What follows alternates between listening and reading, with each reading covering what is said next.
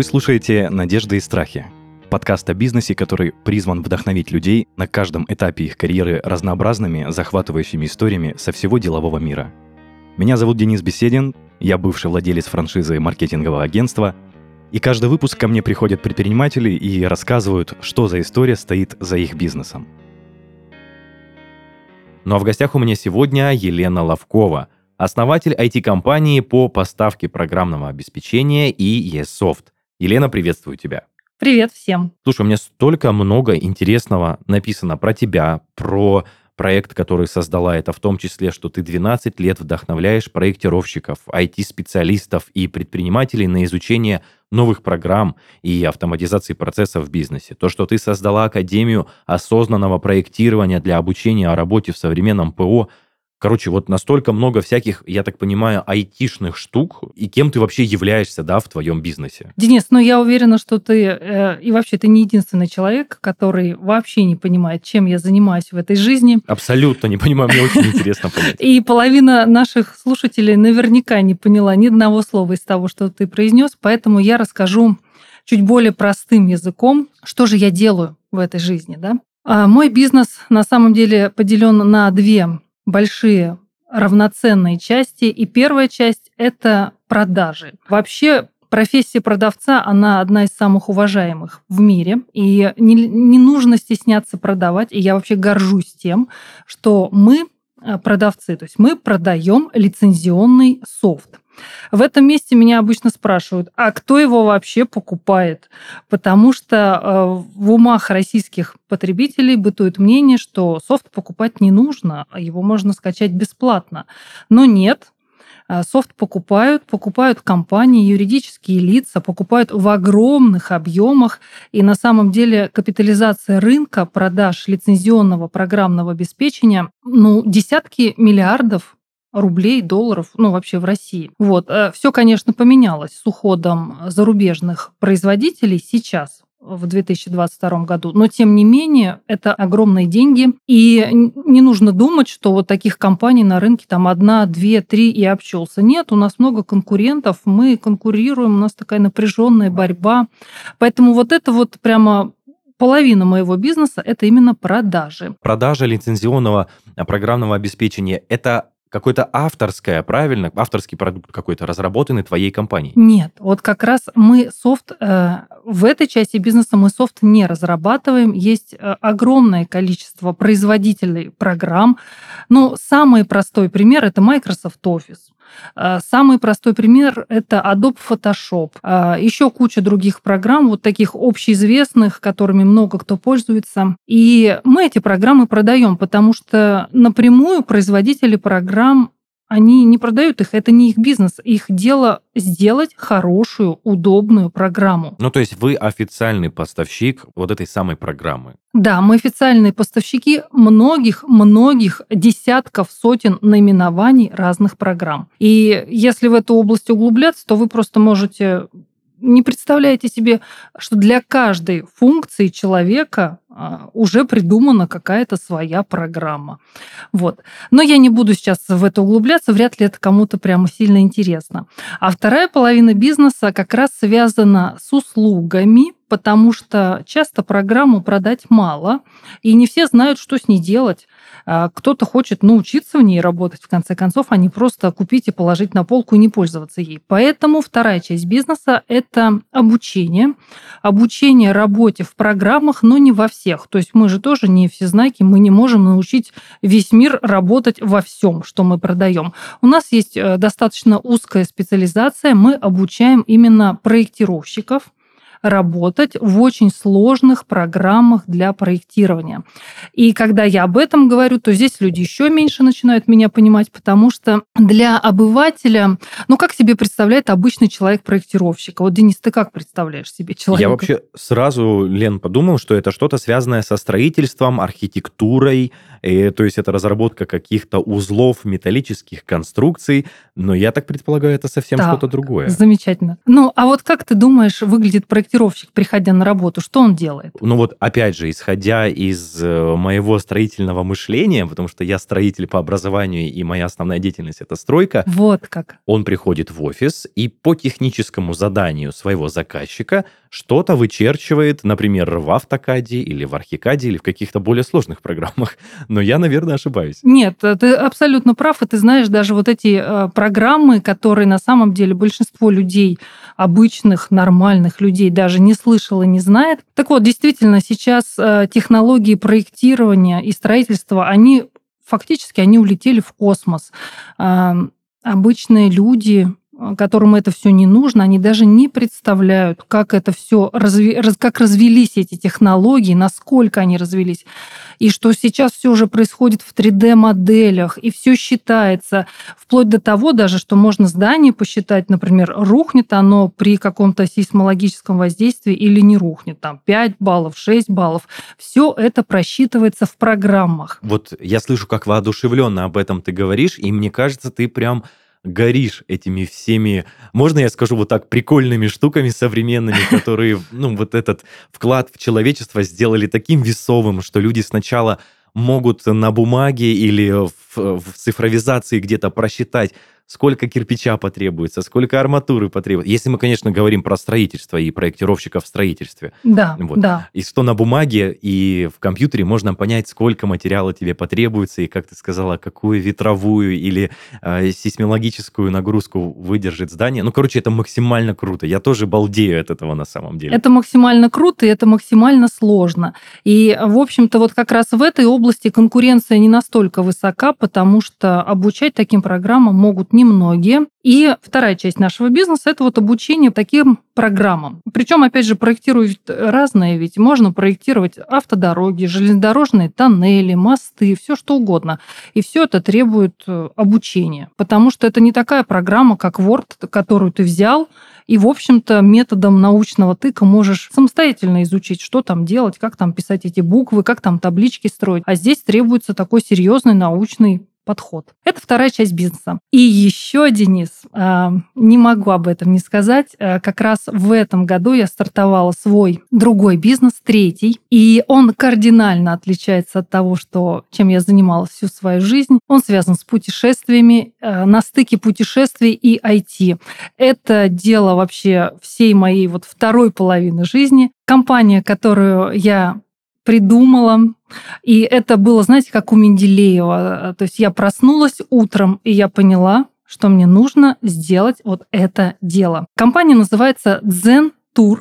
И она как раз, так как я айтишник в душе, да, то есть это как раз путешествие и IT, вот все это на стыке. Что получается, когда мы совмещаем IT-технологии с путешествиями? Денис, как ты думаешь? У меня сразу в первую очередь возникло желание, ну не желание, а мысль в голове, что а, какая-то программа, какая-то, ну давай назовем ее, да, нейросеть, ну как сейчас модно говорить, подбирает под запрос путешественника его маршрут, его страну, которую ему надо посетить, его, ну не знаю, короче, вот, вот что-то в этом плане, то есть под него подбирает путешествие. Супер. А, расскажу, к чему пришла я. Это IT-платформа, фактически сайт, да, сайт, который я продвигаю по трем направлениям. То есть первое направление – это место, где люди могут поделиться опытом своих путешествий. Я называю это фактически социальная сеть. Это место объединения путешественников, потому что очень многие люди, съездив куда-то, их переполняют эмоции. Они хотят этим поделиться с миром. Они хотят рассказать о том, что они узнали, как они это делали, какие-то лайфхаки. Особенно сейчас много самостоятельных путешественников. И, конечно же, вот у меня есть знакомый, там он проехал 17 стран, а, ну, почти что автостопом, да, и у него столько накоплено вот этого уникального опыта, где ему об этом рассказать. Ну, что-то он там в рилсах записал, что-то он там в Телеграме написал. Я сделала вот эту платформу Zen Tour, где каждый может поделиться не просто своими эмоциями, вот этими вау, да, а именно опытом, какими-то лайфхаками. Это первая часть э, вот этого большого проекта под названием Zen Tour. Вторая часть этого проекта, э, я ее условно называю агрегатор путешествий. Как это родилась, вот эта вторая частичка, да, я сама турист. Я вообще заядлый турист, хожу в горы, там везде сплавы, рафтинги и все остальное. И у меня есть огромное количество знакомых, которые организовывают а, туристические походы самостоятельно. Они не в рамках каких-то компаний, они просто сами там, эй, ребята, давайте, значит, с рюкзаками пойдем в Дагестан, допустим, или пойдем на Урал, или еще куда-то. И я смотрю, что вот эти ребята, они просто собирают людей, ну, кто откуда, кто из ВК, кто из Телеграма, кто еще откуда. Я поняла, что надо сделать просто агрегатор путешествий, где каждый бы человек, не знаю, туристическое агентство, какой-то организатор путешествий мог бы выложить свое путешествие по дням, бюджет какой-то обозначить, что это будет стоить столько-то, условия этого похода и, собственно, вот такую платформу агрегатор путешествий. А, для организаторов это хорошо тем, что это все в одном месте, а для нас с вами, тех людей, кто не организаторы, а просто хочет как-то провести время, это удобно, как любой агрегатор, как любой магазин, там, Wildberries, не знаю, Озон. То есть ты зашел по параметрам, выбрал, что тебе нужно, свой бюджет подобрал. Допустим, хочу на выходные в Подмосковье, ну и хочу потратить не больше там 5000 рублей. И тебе, соответственно, подбирается тот набор каких-то вот туров выходного дня, которые есть в Подмосковье, на, конкретно на эти даты. Вот, это вторая часть, это агрегатор. Ну и, конечно, третья часть – это интернет-магазин, интернет-магазин туристических вещей, потому что у меня у самой накоплен огромный опыт э, хождения в походы, и я очень хорошо знаю, что нужно взять с собой в поход. А что лучше купить? Даже от того, какой рюкзак подобрать или какую зубную щетку с собой лучше взять? Слушай, это у меня сейчас в голове вот эти три твои ветки основные не укладываются, что это все такое настолько, точнее, разноплановое, то есть это правильно сказала, это продажа, ты вначале очень хорошо раскрыла эту тему, проектирование, обучение проектировщиков, и вот такая штука с туризмом, э, которая на сайте располагается, это кру... вообще как ты к этому... Мне сейчас очень интересно послушать, как ты к этому пришла. У меня прям переполняют мысли э, о том, на кого ты училась, да. Вот у меня сразу предположение было, что ты училась э, в сфере строительства, что если ты умеешь обучать проектировщиков, и ты к этому пришла. Как ты дошла до того, что ты стала вот официальным представителем, да, ну не представителем, а местом, где можно купить софт лицензированный. Короче, это максимально интересно. Давай, наверное, начнем с самого начала, и это может быть, с твоих школьных годов, с твоих студенческих годов? На самом деле, э, если говорить про школьные годы, то там ничего такого особенного не было, кроме того, что я занималась спортом. Спортом непростым, это были лыжные гонки и спортивное ориентирование. Это когда бегаешь по лесу с картой и компасом и ищешь специальные контрольные пункты в лесу. Именно отсюда а, родилась вот эта любовь к туризму, природе, а, к походам. То есть вот как раз вот эта школьная часть жизни, а, юношеские годы, это повлияло на то, что сейчас у меня есть Дзентур. Но Дзентур, он тоже не просто так родился. Когда я поступила в университет, я поступила на техническую специальность, причем это было очень случайно. Я не могу сказать, что а, в конце школы, вот эти 16-17 лет, когда идет выбор университета и фактически твоего дальнейшего вектора жизни, я не была осознанным человеком, это однозначно. И выбор специальности произошел а, случайно куда прошла по баллам, в общем-то, туда и пошла. И там еще сыграл такую роль, что мне понравилось в названии специальности слово «управление». Я-то думала, что я там чем-то управлять буду. Но я действительно, меня учили управлять, только управлять э, технологическими процессами на электростанциях. Ого. В общем, это не совсем то управление, о котором я поначалу мечтала и думала. Не сложно было, блин, ну то есть э, это ожидание реальности, с которой ты столкнулась, не было ли желания уйти с обучения, может сменить вектор движения? Нет, абсолютно не было, потому что все-таки такой технический склад ума, он присутствует, поэтому мне учеба давалась легко. Я параллельно получила еще экономическое образование в энергетике. И, собственно, конечно же, это определило вот тот участок пути мой дальнейший после института. И я училась в городе Иваново, и потом переехала в Москву, а меня пригласили здесь на работу. Кстати, у меня а, вот здесь прям так было здорово. У меня очень было много предложений после института, куда можно поехать работать. И в Санкт-Петербург, Нижний Новгород, Белгород, Москва. То есть у меня прям такой был выбор. Я поехала работать в Москву и проработала в найме, знаете, сколько?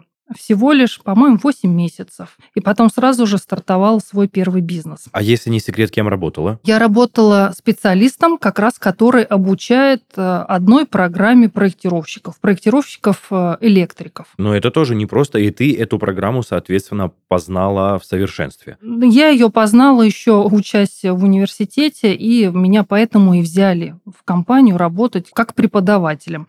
Но вообще, конечно, сейчас, если оглянуться назад, это выглядит странно странно. Там девушка, которой 23 года, и приходит в организацию и обучает проектировщиков со стажем, уже там, которым там по 30, 40, 50 лет. Ну, в общем-то, да, так и было. А вот в бизнес, в бизнес я попала, честно скажу вам, случайно. Такое бывает. Я знаю, что такое бывает, когда бизнес начинаешь случайно. Я не планировала этого делать. Я никогда об этом не мечтала. Если бы кто-то мне сказал, что у меня будет бизнес, ну, я бы так, может быть, даже бы и не поверила. Хотя я всегда стремилась быть на виду, как-то управлять людьми. Это еще у меня с детства, так скажем. Ты, ты прямо сейчас подогрела интерес. Очень интересно, что было твоим первым делом как произошло открытие, собственно, и чем ты там занималась? Вообще это было приблизительно так. Ко мне э, пришли ребята с предложением э, прийти в их вновь созданную компанию. То есть, так скажем, это были зрелые уже состоявшиеся бизнесмены, которые сказали, что Лена, мы знаем, что ты вот такая усидчивая девчонка, все у тебя там нормально, работаешь хорошо. Мы тут хотим бизнес новый открыть, будем продавать программы. Иди к нам продавцом. Ну, я и пошла к ним продавцом. Ну, что так как зарплата у меня была там совсем мизерная вначале, мне просто взяли в долю. Даже так? Да, взяли в долю. И, собственно, потом очень быстро угас интерес вот у этих э, состоявшихся людей уже, да, у них очень быстро угас интерес к этому новому делу. Развивать его было достаточно тяжело, конкуренция на рынке была огромная. И, собственно, они тихонечко слились, оставив меня одну, а, один на один вот с компьютером, с этой программой, которую надо было продавать. И вот тут я уже начала думать, а как же вообще, что мне делать? Вот тебя пригласили в долю, и сразу мне первый вопрос. Как-то финансово ты принимала участие в то, чтобы стать долевиком? Нет, нет, э, никаких финансовых вложений не было. Более того, мне предоставили комнату в офисе, компьютер, телефон. И никаких финансовых вложений с моей стороны не было. Только время и усилия. Больше угу. ничего. Поэтому первое время я как раз занималась бизнесом. Я бы так сказала, по интуиции. Это кардинально неправильно, поэтому если, уважаемые бизнесмены, кто-то хочет развиваться и расти быстро и осознанно, я еще раз повторю, что в 23-24 года, когда я все это начинала, я не была осознанным человеком, и я не понимала, как вообще нужно строить бизнес. Это привело к тому, что на первых этапах у меня бизнес развивался очень-очень медленно. Угу. А когда твои партнеры, скажем так, перегорели, они вышли полностью? Да, или... вышли, они вышли полностью из бизнеса. Мы даже официально с юридической точки зрения переоформили все акции на меня. И вот, собственно, я осталась один на один с этим незрелым делом, незрелым бизнесом. А И потом я начала делать, опять же, по интуиции, по наитию. Я начала что-то предпринимать. А, холодные звонки, холодные продажи. Сделала сайт компании. Откуда брались деньги, да, в начале? А, у, у девушки, которой 23 года. На самом деле, к тому моменту я познакомилась со своим будущим мужем, и, честно признаюсь, на первых порах он меня полностью содержал. Это длилось год-полтора до того времени, как бизнес начал приносить какие-то деньги.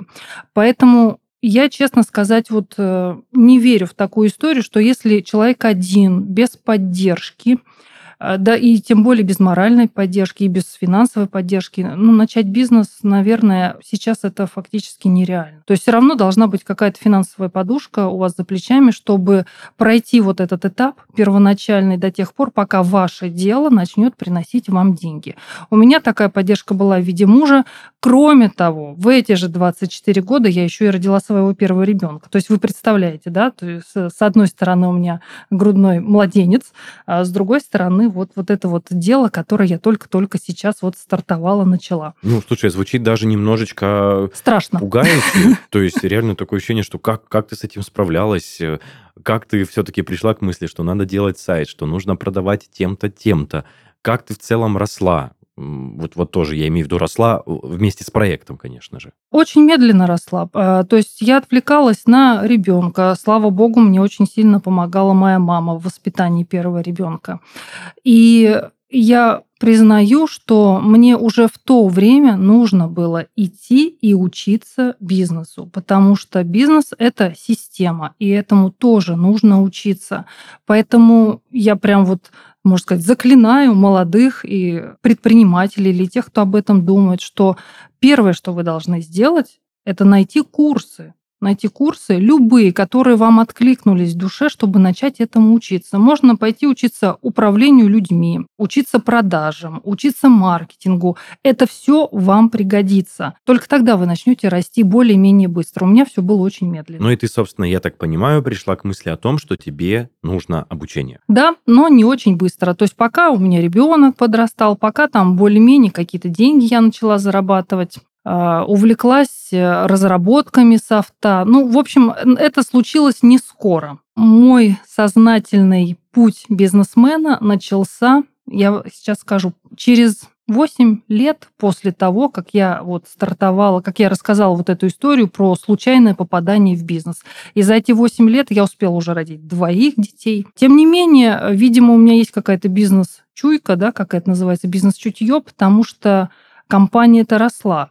То есть я не была а, одиноким, а, многоруким, многоногом, который делает все сам. У меня были и сотрудники, у меня сейчас и сотрудники, штат а, людей. Но просто в то время это было буквально там четыре человека, и вот мы вчетвером что-то делали. Слушай, ну, звучит воодушевляюще, как какой-то стартап, знаешь, который только начинает развиваться. Он не был стартапом, наверное, твой бизнес в самом начале он просто был медленно развивающимся проектом. Да, именно так, медленно развивающимся проектом. И когда уже я осознала то, что мне пора именно учиться самой, как руководителю, вот тогда уже начался прямо кратный рост и очень-очень быстро. Какая-то, возможно, непонятная для тебя сфера. То есть я так и не понял, нравилось тебе то, что ты делаешь, или ты делала это из-за того, что, ну, как бы надо делать, бросать дело нехорошо, а почему ты не ушла оттуда? Почему ты не сменила вектор движения в этом бизнесе? Не сменила вообще на какое-то кардинально другое? Что тебя там держало? Сложный вопрос. Мне такой вопрос никто никогда не задавал. У меня, правда, никогда не было мысли бросить заниматься бизнесом. Первое, почему? Опять же, возвращаясь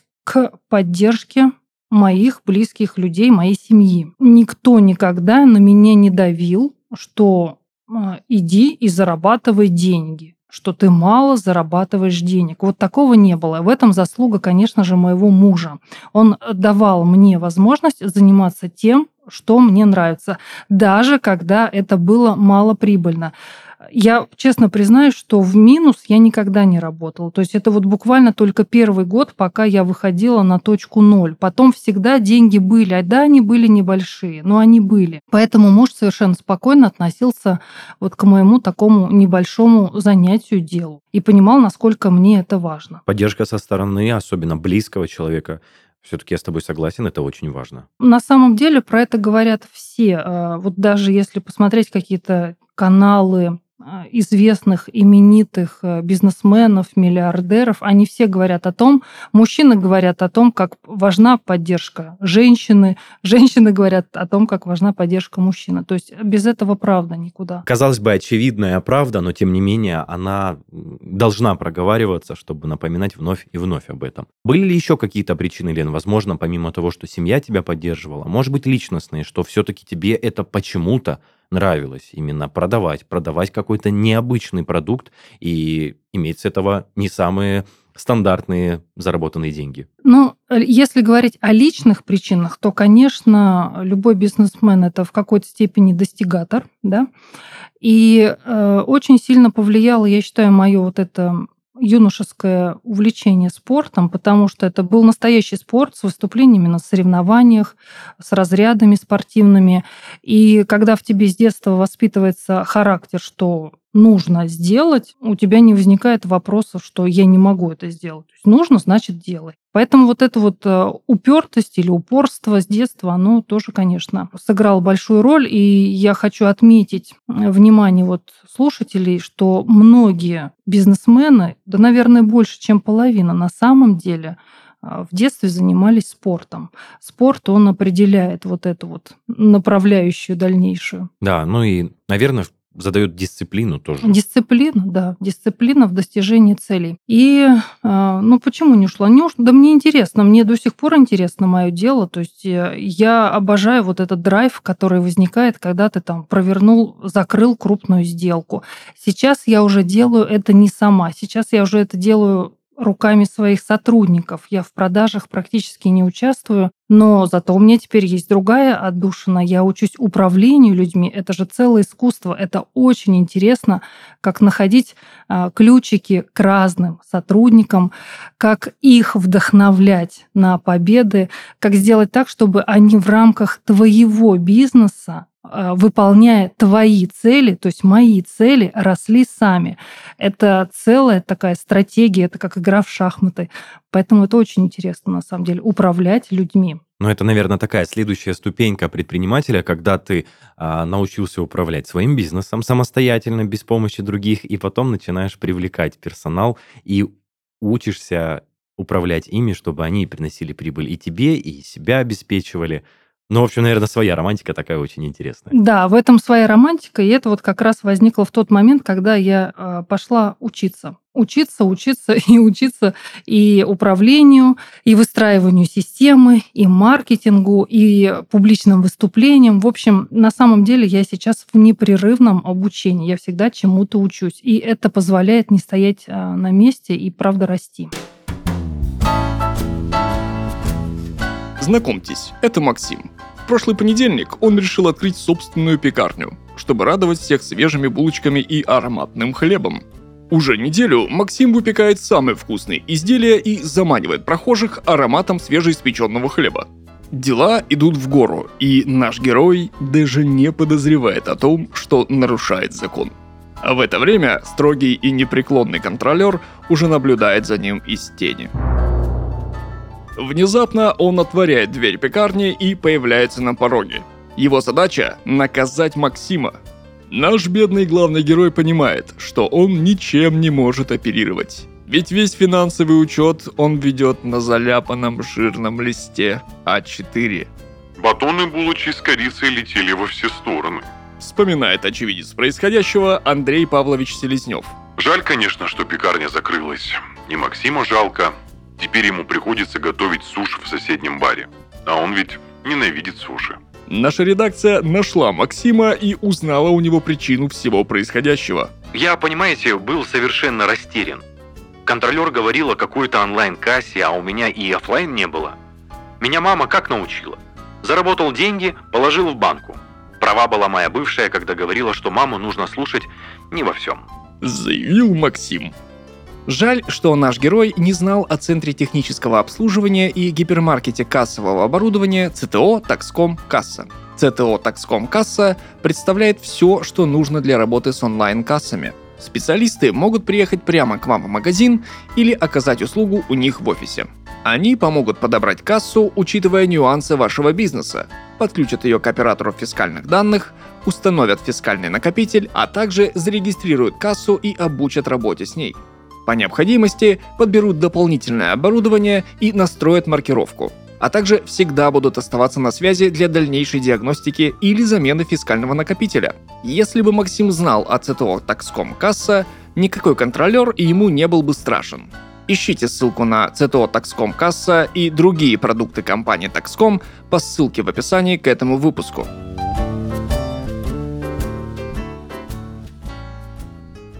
Лен, а насколько было сложно собирать э, персонал вот вокруг твоей компании, выстраивать систему, нанимать менеджеров, построение в целом структуры да, э, работников? Вообще, не было ли страшно, что, знаешь, придет человек, а, ну как, нормальный ли он окажется, честным ли он окажется? Было ли не страшно ему платить первую зарплату? Как вот с этими мыслями ты боролась? Классный вопрос, на самом деле, потому что подбор персонала — это же твоя команда, да? Ты хочешь, чтобы они все были за тебя, э, разделяли твои ценности. Поначалу я очень сильно переживала, когда от меня уходили люди. Мне прям было жалко до слез, когда сотрудники, к которым ты привык, планировали как-то вот уходить э, в другое место. Сейчас этого уже нет, а вот как их найти, подход на самом деле меняется. Изначально я все делала сама, да, вот в те далекие времена э, размещала на HeadHunter вакансию, подбирала людей. А сейчас это делают, конечно же, HR, и это правильно. То есть э, Подбор сотрудников должен делать HR. Не поскупитесь заплатить ему деньги, если у вас есть хоть сколько-то свободных денег. Это сэкономит вам массу сил и э, предостережет вас от ну, от ошибок. И самое главное, чему я еще научилась за последнее время, я тестирую всех людей, которые приходят в компанию. Я тестирую их специальными психологическими тестами, чтобы посмотреть на совместимость со мной, как с руководителем, и на то, к чему у них э, лежит, к чему у них лежит их э, профессиональные как бы навыки, вот эти скиллы, к чему они расположены, чтобы понять, действительно ли они подходят к той профессии, ну, вот к той должности, на которую я их приглашаю. Потому что очень часто на собеседовании ты восхищаешься человеком, у тебя вот этот вот первое как бы впечатление, многие умеют первое впечатление создавать, и ты потом понимаешь, что ты ошибся. У меня такое было очень много раз, и после этого я вот ввела эти тесты. Они прекрасно показывают всю картину. Слушай, ну здорово, я так, слушая тебя, а понимаю, что ты очень ответственно относишься к подбору своей команды. Ну, то есть совсем не на тяп-ляп э, и очень продумано, потому что протесты при найме своих сотрудников я слышу впервые, честно говоря. Ну, для меня это странно, потому что на самом деле это очень распространенно уже. И, э, в общем, HR-тесты и потом уже только на, на самом последнем этапе личное собеседование. Ну а там уже личное собеседование, оно остается фактически ты уже про человека всю, ты его уже просканировал, ты уже знаешь его по всем вот этим тестам. И уже ошибки сведены к минимуму. Да, предлагаю двигаться дальше, Давай. А, поговорить о том, как развивалось, а, ну вот, скажем так, твое дело дальше, а твоя компания, как ты пришла к тому, что ты все-таки захотела обучать проектировщиков и угу. как это происходило. Вот, ну и э, перейдем дальше уже к твоему третьему проекту. Хорошо. А, я хочу здесь добавить, что вот как раз э, почему я захотела обучать людей. Очень долго мы на самом деле были сосредоточены на продажах. А, вообще в нашей области продажи, они происходят по телефону, и не надо быть все время на виду. Но в момент э, моей личной трансформации, которая происходит у любого бизнесмена, а, я поняла, что я хочу больше выходить на публику, а как можно больше выходить на публику? Я стала проводить вебинары, я стала как раз проводить вот эти обучения. Обучение провожу не я сама лично, но я подбираю преподавателей. Я, в общем, свожу хорошего преподавателя. Их на рынке в России очень-очень мало, они прям там по пальцам их можно пересчитать. Сама нахожу клиента, показываю вот преподавателей. В общем-то, вот получается такой симбиоз. А сама я выступаю только лишь как сводник такой, да? Это отдельно существующее направление или это можно назвать твоим, ну, увлечением, может быть, доп. заработком каким-то? Это отдельно существующее направление, оно полноценное. Академия осознанного проектирования – это полноценное направление внутри моего основного бизнеса. Но почему я начала этим заниматься? Вот а вопрос как раз такой был я начала этим заниматься, когда прошла моя личная трансформация, и я перестала бояться появляться у людей на виду. Это произошло благодаря, опять же, психотерапии. Вообще любой бизнесмен для того, чтобы расти, должен работать психологом. Я знаю, что многие люди вообще психологов не терпят и думают, что это какая-то блажь, к сожалению. Но бизнесменам нужно быть в психотерапии, чтобы разбивать свои стеклянные потолки, чтобы менять свои установки, которые часто заложены в нас родителями. И эти установки мешают нам расти, к сожалению. И меня так было. И в какой-то момент я просто стала публичным человеком, и это очень очень помогло в развитии бизнеса. И как раз вот эти все обучения и Академия осознанного проектирования – это как отдельный бренд, который надо продвигать именно через лицо основателя, директора. То есть я об этом много говорю рассказываю. А, в Ютубе, там, на разных площадках выступаю. И только благодаря этому вот такую вот сложную область можно как-то продвинуть вперед. У тебя не было такого момента, что вот это направление бизнеса, ну, не пользуется спросом. Ну, вот она не нужна тебе. Вот э, Академия осознанного проектирования. Не было ли таких моментов, что вот нет клиентов, э, не было ли мысли, что а зачем я в целом создала эту академию? Знаешь, Денис, очень сложно отказываться от своих любимых детей, когда ты, вот когда у тебя есть ребенок, ты же, если он там несколько дней не приносит пятерки из школы, ты же от него не отказываешься, ты все равно продолжаешь его развивать, учить, хвалить. Поэтому даже если у меня какое-то время не будет клиентов, я от этого не откажусь. Потому что, может быть, это неправильно, может быть, да, но пока у меня не было такой ситуации, чтобы бизнес вообще как бы застыл и не развивался. Нет, такого нет, поэтому я и не отказываюсь. К вопросу о том, если проект не приносит какую-то ожидаемую прибыль, а как бы работает в меру своих возможностей. Угу. Можешь ли ты как-то прокомментировать события последних лет э, вот и ковид и другие события, насколько сильно это отразилось на твоей, а, скажем так, на твоем основном проекте, где ты продаешь э, софт, насколько сильно поменялся рынок, насколько больше спроса, может быть, стало, или наоборот, спрос подупал? Ну, ковид повлиял на нашу компанию. Я не скажу, что на всю IT-отрасль, а конкретно на нашу компанию и на продажи даже благоприятно. Почему? Потому что нам и так не нужно было никуда выезжать. То есть у нас все продажи по телефону, мы спокойненько сидели дома и продолжали продавать. Но это еще и привело к тому, что мы все перешли на удаленку, и здесь возник прям такой скачок прорывной.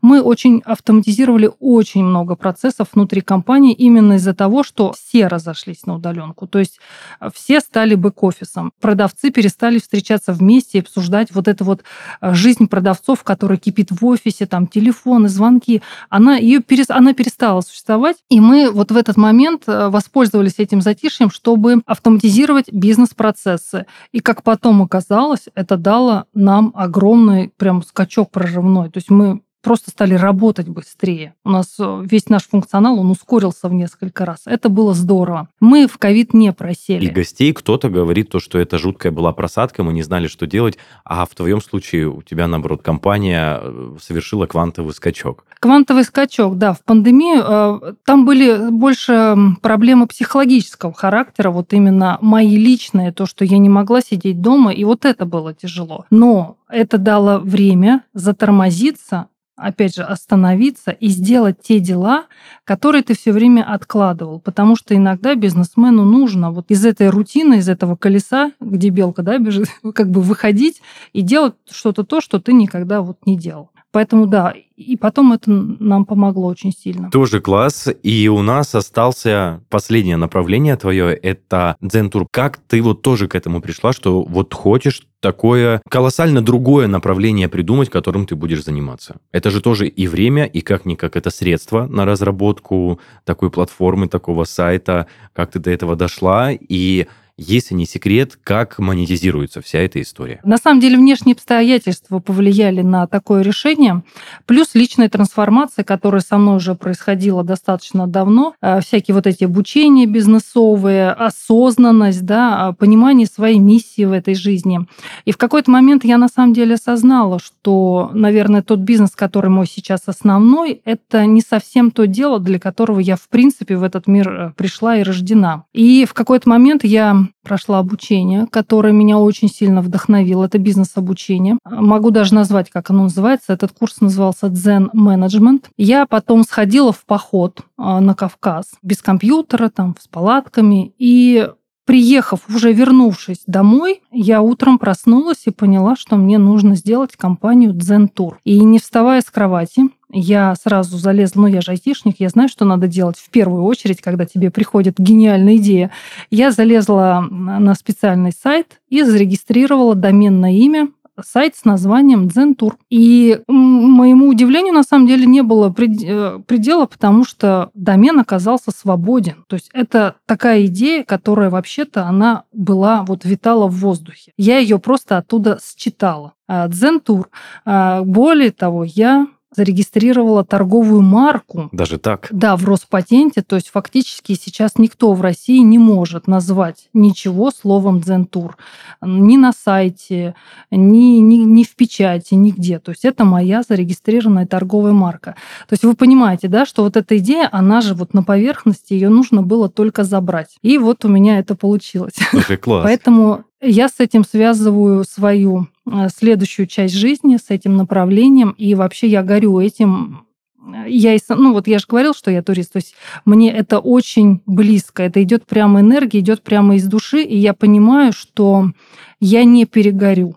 Это вот уже на всю оставшуюся жизнь. Слушай, это очень здорово звучит, но э, а, все-таки поделись, пожалуйста, историей, как, каким образом эта платформа, этот сайт приносит тебе прибыль? Э, сейчас этот бизнес мне денег не приносит, потому что буквально 29 октября мы выпустили первую версию платформы, вот этого сайта Zentour. До того, как ее выпустить вот в мир, как бы подарить этому миру, я целый год сначала вынашивала идею, искала подрядчиков, разработчиков, мы писали технические задания, тестировали. Это же целый длительный процесс. Поэтому идея существует существует уже год с небольшим. Первый вариант вот этой платформы появился как раз э, в конце октября 2023 года. Мы как раз сейчас, я нашла себе, опять же, делегирую полномочия, да, я нашла себе сотрудника, кто занимается интернет-магазином и будет продавать различные туристические штуки. Не только туристические, для любых видов путешествия.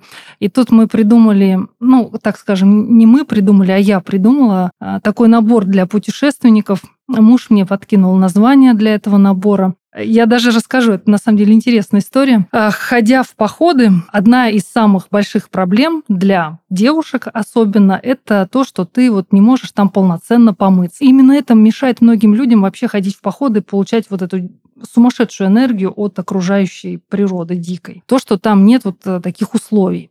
И тема чистоты не раз возникала в обсуждениях там с моими подружками, там, с сестрой и так далее. И я придумала набор для путешественника, который называется «Чисто туристо». И мы его сейчас, мы его собрали, упаковали.